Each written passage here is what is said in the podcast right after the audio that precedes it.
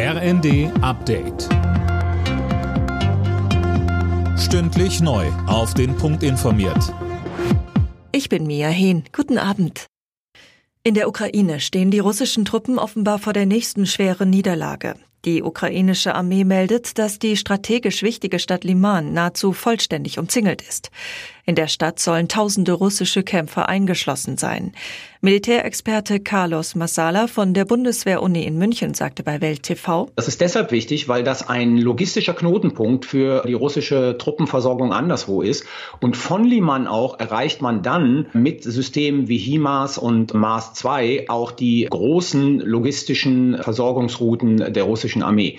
Also von daher ist dieser Kampf um diese recht kleine Stadt mit 20.000 Einwohnern für diesen Frontabschnitt Abschnitt sehr entscheidend. Deutschland, Dänemark und Schweden planen gemeinsame Ermittlungen zu den Lecks in den Nord Stream Pipelines. Das hat Innenministerin Faeser in der Bild am Sonntag angekündigt. Die schwerwiegende Attacke auf die europäische Energieinfrastruktur müsse aufgeklärt werden, sagte Faeser.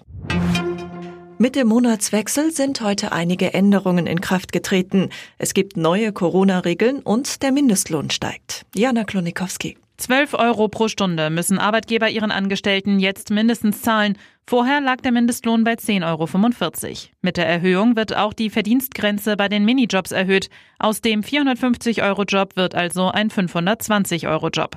In Sachen Corona-Regeln gilt ab sofort in ganz Deutschland eine FFP2-Maskenpflicht in Fernzügen und medizinischen Einrichtungen.